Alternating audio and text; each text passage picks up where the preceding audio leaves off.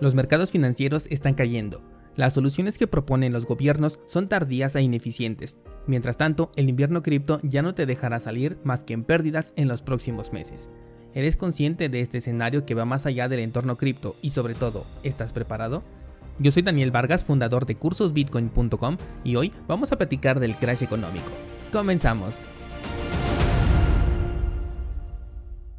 Descentralizados, hoy quiero que nos pongamos a platicar lo que está ocurriendo en tema económico alrededor del mundo y que sin duda nos va a pegar de una u otra manera independientemente de nuestra ubicación geográfica.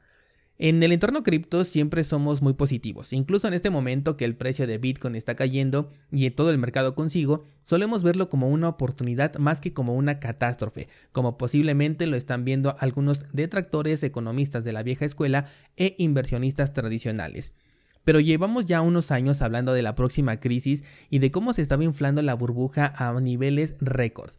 Fuimos testigos de las medidas que tomaron los gobiernos para enfrentar el tema de la pandemia y pudimos identificar que estas acciones no hacían otra cosa más que agrandar el problema en el largo plazo.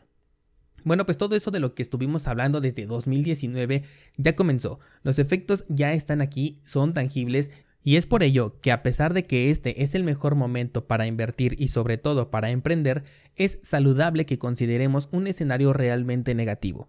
Mucho se repite en este sector que no inviertas más de lo que te puedes permitir perder. Y esto normalmente lo vemos con base en nuestra situación actual. Pero en una situación extraordinaria como la que vamos a vivir en este momento y considerando los posibles efectos que pueda traernos esta situación extraordinaria, como por ejemplo pérdida de empleo, encarecimiento de los productos de necesidad básica, entre otras cosas, es posible que sí estemos destinando dinero que no podemos permitirnos perder, porque lo estamos haciendo desde una postura de comodidad que de no tomar medidas podría empeorar más que mejorar. He recibido ya varios mensajes de las personas que están viendo el curso de estrategia para un mercado bajista y que me han comentado que los videos les han hecho replantearse su estrategia y darse cuenta de que estaban asumiendo un riesgo más alto. Normalmente este, este comentario viene seguido de una pregunta a la que no le puedo dar respuesta y es ¿qué me recomiendas? Por eso es que decidí grabar este episodio, porque las criptomonedas, ahora sí hablando como cripto, Suelen ser muy volátiles, por lo cual a veces las ganancias se gestan en cuestión de semanas o meses, pero al momento de llegar un invierno cripto también se desploman de la misma manera, y como hablamos la semana pasada, un invierno cripto también se convierte en un depurador, tanto de proyectos cripto, de estafas por supuesto, e incluso de inversionistas que arriesgaron más de lo que podían perder. Una de las consideraciones de las que te hablo justamente en el curso es que asumas que algunas de las criptomonedas que están en tu portafolio van a terminar muertas y esa inversión ya no la vas a lograr recuperar. Nos toca asumir pérdidas, sobre todo porque llegaron cosas que nos parecieron muy innovadoras, nos gustó mucho y nos dio el FOMO. Le dimos nuestra confianza. Anduvimos comprando que imágenes de monos a altos precios, plantas digitales que ahorita están más marchitas que nada y que incluso regarlas saldría más caro que dejarlas morir, o qué tal zapatos digitales que supuestamente nos iban a pagar por caminar. Seguro que identificaste los proyectos a los que estoy haciendo referencia y probablemente tengas por ahí alguno que otro en tu portafolio. Si estás haciendo en este momento el ejercicio en tu mente, seguro ya identificas un riesgo del que probablemente tengas que asumir una pérdida.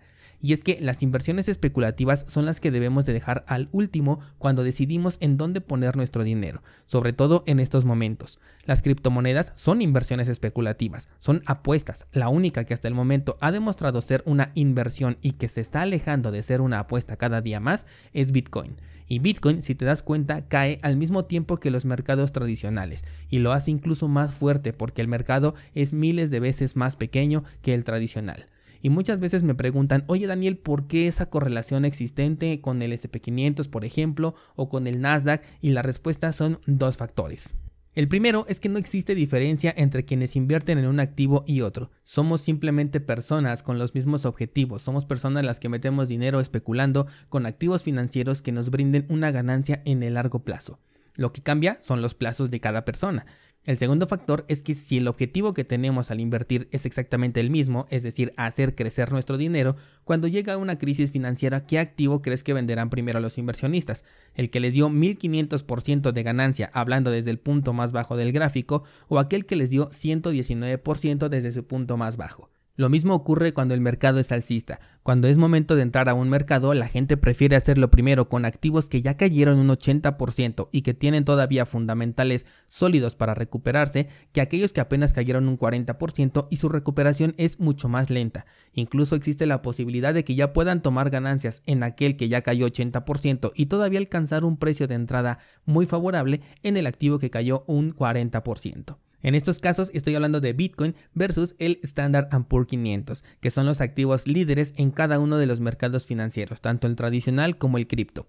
He ahí la correlación que existe entre los mercados. En ambos queremos entrar para ganar dinero y en ambos queremos salir para cobrar esa ganancia. Por supuesto que lo vamos a hacer primero en los mercados que dan una mayor rentabilidad y posteriormente pues lo van haciendo en los otros mercados. Como los otros son más lentos cuando se identifica que ya hay un movimiento a la baja, pues entonces se vende primero la criptomoneda, por eso termina con un movimiento mucho más agresivo y además de que el mercado al ser muchísimo más pequeño pues va a tener una respuesta más agresiva a cualquier movimiento colectivo de compra como también de venta con respecto a lo que puede ocurrir en el Standard Poor's 500 o en los mercados financieros tradicionales.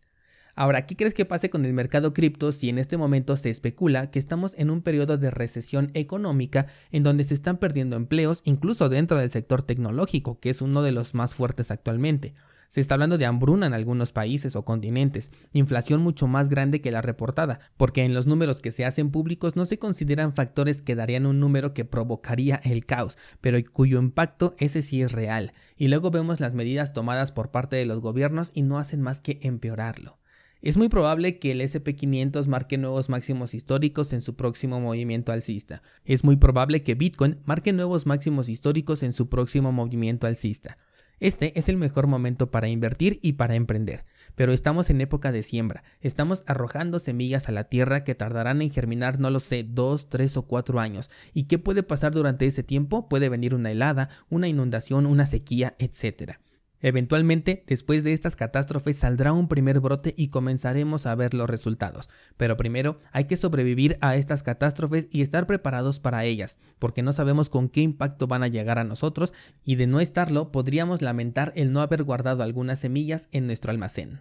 Bitcoin tardó tres años en volver a sus máximos históricos y duró todo un año cayendo.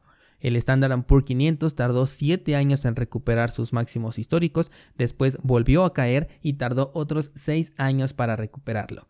En cualquiera de los casos, el crash apenas está en su primera etapa. Por el momento solo podemos especular en cuánto tiempo va a durar el nuevo crash financiero. Cuando en 2020 tuvimos un crash de este tipo, tanto en los mercados tradicionales como en el sector cripto, el impacto la verdad es que fue muy corto, duró apenas unas cuantas semanas o podríamos hablar por lo mucho de un mes. Los ciclos suelen repetirse, es decir, después de un escenario negativo viene un tiempo de calma y después un escenario positivo. Lo que no podemos más que especular es cuánto tiempo va a haber entre cada uno de esos ciclos. Y el margen es tan amplio que al querer especular podemos tomar cifras desde unas cuantas semanas hasta varios años. Según la información que se nos ha entregado, sobre todo la semana pasada con la subida de las tasas de interés y todo esto que gira en torno a la economía tradicional, me atrevo a especular un mercado bajista que sí va a durar por lo menos un año. Estos días me estuvieron preguntando que por qué no hablé sobre la subida de las tasas de interés y todo esto cómo va a afectar o a impactar directamente en el sector cripto. La verdad es que yo tomo muy poco en cuenta esta información, sobre todo porque aquí hablamos de Bitcoin y considero que nada de lo que diga la Fed al respecto de esta crisis puede perjudicar a Bitcoin en ningún aspecto. Que estemos dentro de un mercado bajista es completamente natural porque como dijimos hace un momento, los mercados se mueven en ciclos y ya nos hacía falta un ciclo a la baja después de todo el movimiento que tuvimos desde marzo de 2020 hasta noviembre de 2021 en un mercado en constante crecimiento. A mí me causa mucha curiosidad cómo la gente está esperando ese momento en el que la Fed dé su discurso para entonces tomar una decisión cuando ya sabemos que toda decisión que tome va a terminar afectando al mercado tradicional y quien se va a ver beneficiado en el largo plazo va a ser Bitcoin. Es por ello que normalmente no suelo traer ese tipo de noticias aquí al canal porque cuando hablamos de las medidas que los gobiernos van a tomar, en realidad no nos estamos preguntando qué medidas van a tomar, sino cuándo las van a tomar, porque ya sabemos que siempre van a terminar perjudicando a la economía de los países que gobiernan y es ahí en donde entra Bitcoin poniéndose por primera vez a prueba como un activo de reserva de valor ante una crisis financiera que incluso puede llegar a niveles más fuertes como una recesión económica severa. Este no es un episodio pesimista, todo lo contrario, estos son los momentos en los que se generan las verdaderas grandes riquezas. Es el mejor momento para invertir siempre que lo sepas hacer, pero sobre todo es el mejor momento para emprender, es el mejor momento para incrementar tus fuentes de ingresos, porque lo que provoca una crisis económica para una persona que realmente lo sabe aprovechar es un impulso descomunal. Ahora imagínate lo que sucede si la crisis se convierte en una recesión económica severa.